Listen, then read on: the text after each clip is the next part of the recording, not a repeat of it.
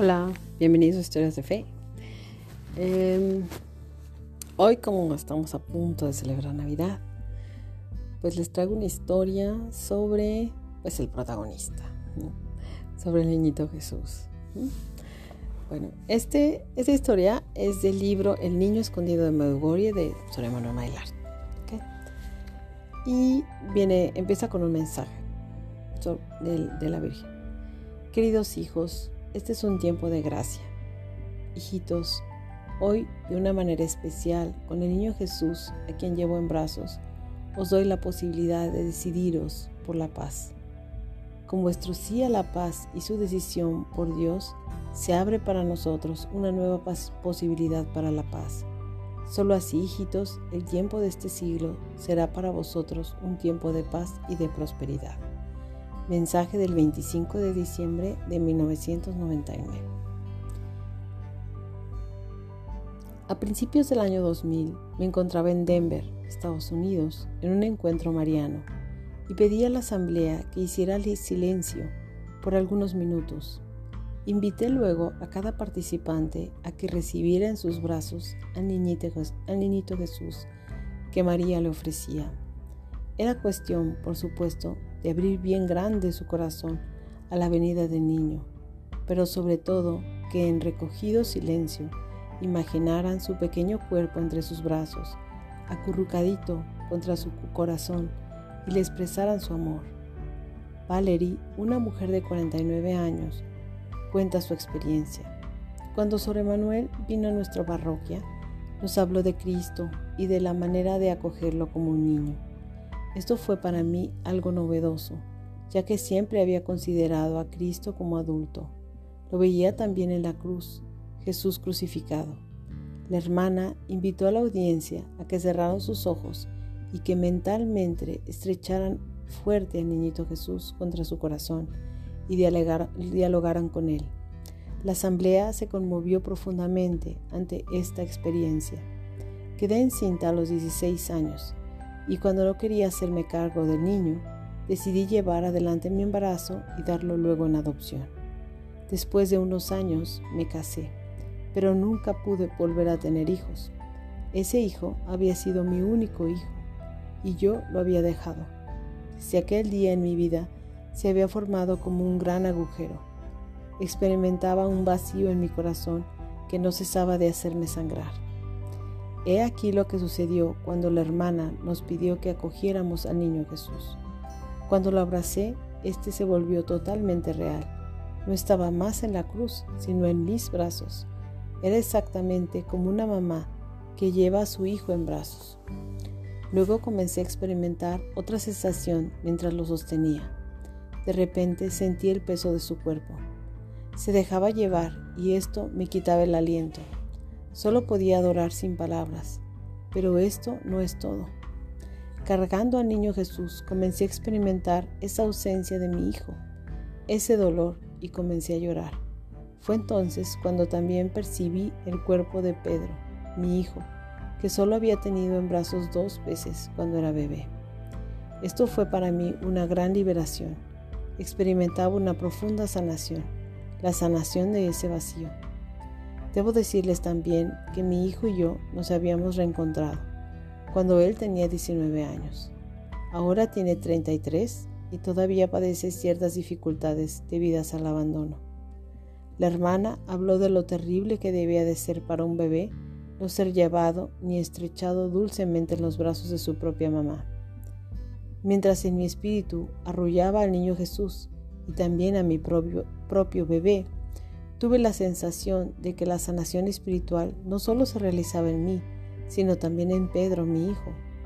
Después de esta jornada de oración, lo llamé por teléfono y le conté lo que me había ocurrido cuando tenía al niño Jesús en sus brazos. Me escuchó en silencio.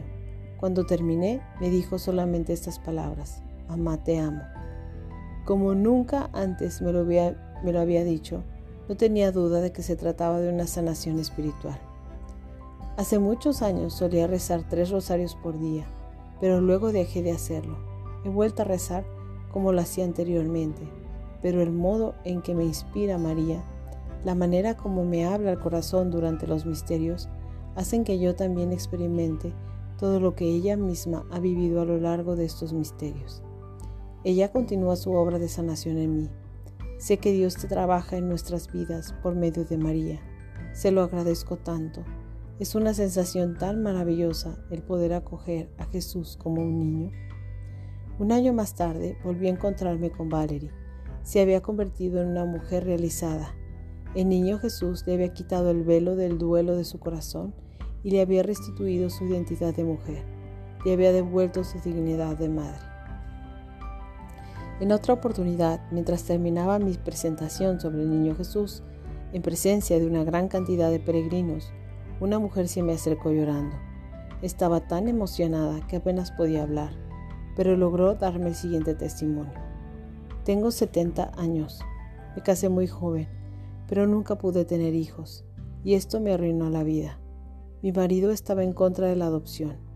Esperé contra toda esperanza, pero de año en año veía que mis posibilidades se iban desvaneciendo. Hermana, no puede imaginar cuánto sufrimiento, pero hoy, hoy, al oír su voz, recibí a mi niño, y créame, me voy a ocupar bien de él. Esa mujer había comprendido el mensaje y lo había puesto en práctica de inmediato. El niño Jesús utilizó su sufrimiento para esculpir un pequeño pesebre en lo hondo de su corazón y se cobijó allí muy feliz. El niño escondido de Medugori desea morar en nuestras vidas. Está la búsqueda de pequeños pesebres donde descansar. Pero al igual que Belén, que en Belén no le hacemos lugar, sin embargo, Él no es exigente. Un puñadito de heno, una brisnita de paja, le bastan para descansar en nosotros. Y Él busca multiplicar sus residencias. Por eso anhela introducirse en nuestros corazones, en nuestras familias.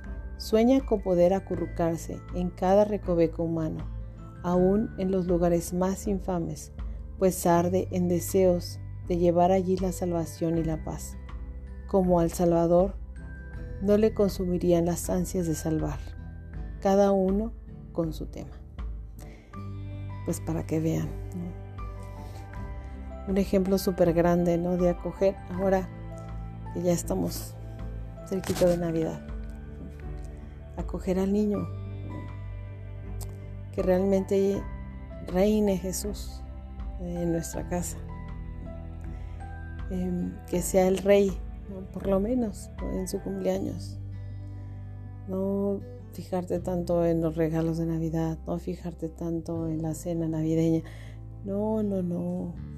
En acoger al niño, en tenerlo en los brazos, en arrullarlo. En México tenemos la tradición de arrullar al niño Jesús. Es algo muy bonito que lo, que lo hagan los niños. Em, esa fe que se puede cimentar en los niños desde pequeñitos, arrollando al niño Jesús, teniendo contacto con Él. Eh, nuestra fe tiene símbolos, tiene signos, por eso em, a veces es muy palpable. Todo eso hace, le da tangibilidad a nuestra fe.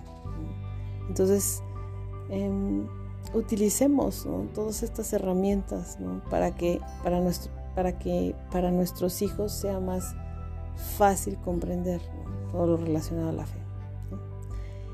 Y pues muy feliz Navidad a todos. Que el próximo año, como dice Sor Emanuel, el niño reine en su corazón, que lo reciban. Em, y bueno, seguimos la próxima semana con más historias de fe. Gracias, bye.